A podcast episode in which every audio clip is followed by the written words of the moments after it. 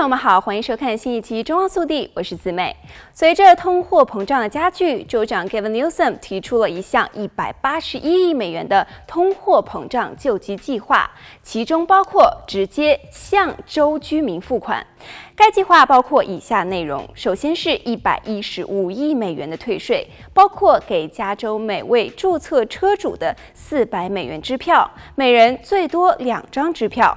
还有为在三月三十一日之前寻求加州租金援助的低收入租户提供二十七亿美元的紧急租金援助，有十四亿美元用于帮助居民支付逾期未付的公共事业账单，其中十二亿美元。用于支付电费，两亿美元用于支付水费，为医院和疗养院工作人员提供九点三三亿美元，包括给 COVID-19 大流行期间提供护理的雇员每人一千五百美元，七点五亿美元用于提供免费公共交通，长达三个月。三点零四亿美元用于为中产阶级家庭提供更实惠的医疗保险，包括年收入不超过十六万六千五百美元的四口之家。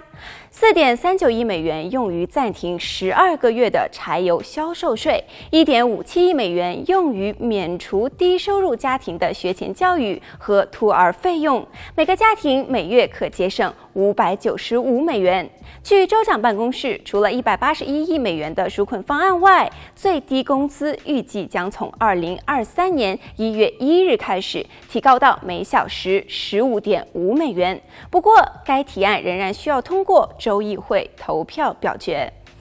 来看下一则消息。在加州，鹅肝酱的销售禁令合乎宪法。二零一二年生效的这条加州法律于不久前再获确认，即禁售由强制喂养鸭鹅所制成的肥甘美味。两年前，洛杉矶联邦法官裁决允许从州外进口鹅肝酱，而最新的法律挑战则聚焦加州法律在多大程度上禁止销售这种由强制喂食制成的产品。全加州的动物权益者都反对该美食酱，因其生产通常需要通过插在鸭子或是鹅喉咙上的管子来强制喂食玉米。他们认为这极不人道。根据该法规，在加州提供鹅肝酱的餐厅可能会被处以最高一千美元的罚款。好了，本期节目到这里就结束了，我们下期节目再见。